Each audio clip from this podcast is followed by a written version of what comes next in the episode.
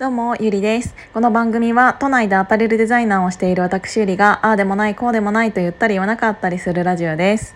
えー、一つ前のラジオで最近ちょっとあのやる気がっていう話をさせていただいたんだけどでこういう時に大切なのがお部屋の中が綺麗かどうかって結構大事だなって思ったの。あの私本当に、えーと、部屋の中のどこかがちょっとでも荒れているっていう状態が許せなくてなんかね見るだけでイラッとするからそれがストレスになってあのどんなにあのお仕事であの家に帰るのが遅くなって、うん、どんなに疲れていたとしてもあのソファーにあの座る状態になる時には部屋が完璧な状態にしておきたいのね。でそういうのがなんか最近ちょっと妹によって荒らされていて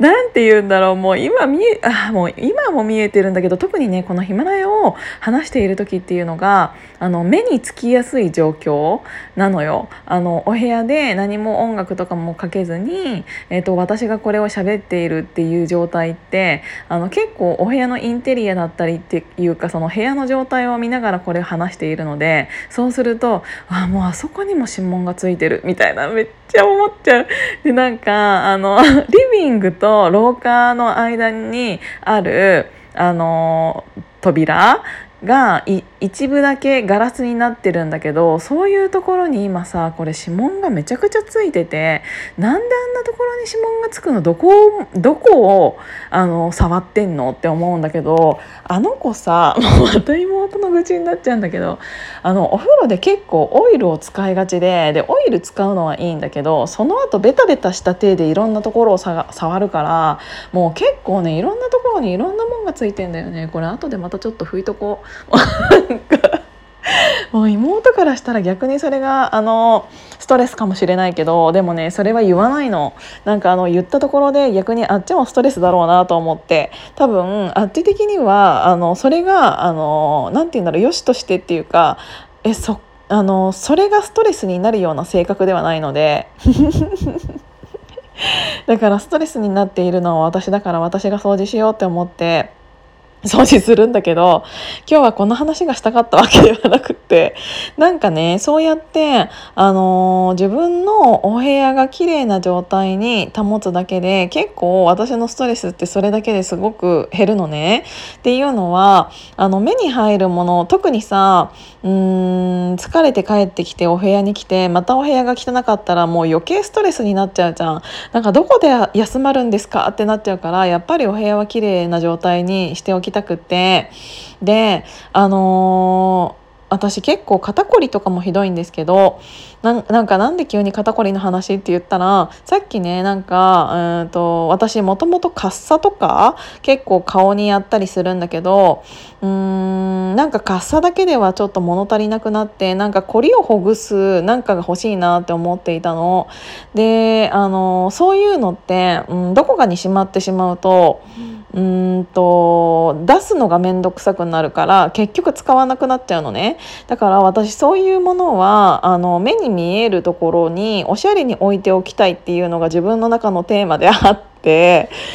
なんかおしゃれなカッサみたいなのを探していたの。そしたらさっきなんかコリネットリンプっていうすごい可愛いシルバーのなんかリングみたいな2つが見えてきた見えてきたっていうか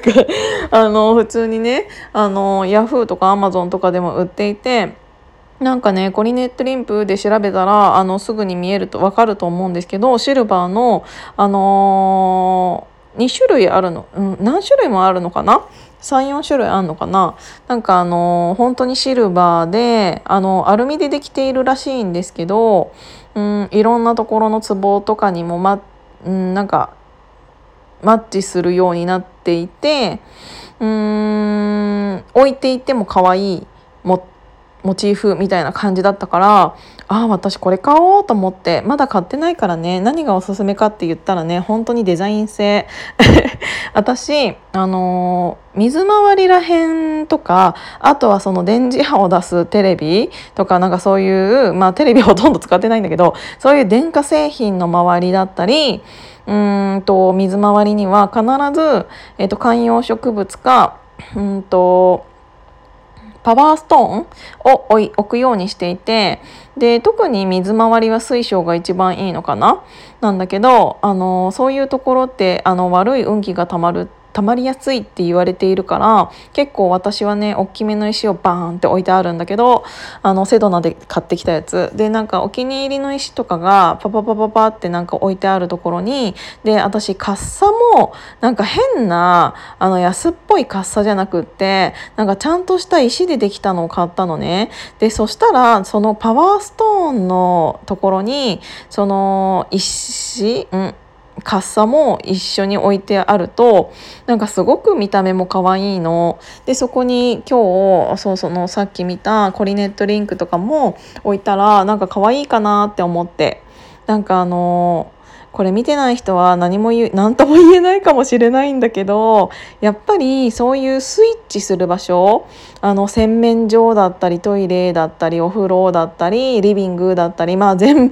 あの全部になっちゃうんだけど ただなんか自分が行く先々にちょっとずつでも自分のパワーをなんか補えるようなものっていうのを置いとくとそれだけでも結構何て言うんだろう心が安らぐからいいんじゃないかなって思った。でこの間シナガン・ミッシェルさんもおっしゃってたんだけどやっぱり好きなものに囲まれるっていうことはすごくいいことだからで私の場合はタオルとかにもこだわってるのね。でなぜかって言ったらタオルの色とかも結構重要でなんかあのー、タオルがさお部屋に1枚バサって置いてあったらそれだけでダサくなるようなタオルじゃ嫌なの。なんかなんならなんかまあ、マグカップが最悪出しっぱなしだったとしてもタオルがそこら辺にバサって置き去りにされていたとしてもななんならさっきのカッカッサとかがそこら辺に置き去りになっていたとしてもそこら辺に置いてある全てのものがちゃんとおしゃれであればなんかね汚れていても絵になるというかってなるんだよね。だからこそやっぱり特にそうやってうんとすぐに買い替えるものではないのであればあのそういうところにはやっぱりお金をかけるべきだなっていうのを改めて思いました。あとは香りだね。なんかあの私あのマドエレンっていうブランドのえっ、ー、とこれなんていう白樺？白樺の香りがすごい好きなんですよ。アンバーノーブルっていう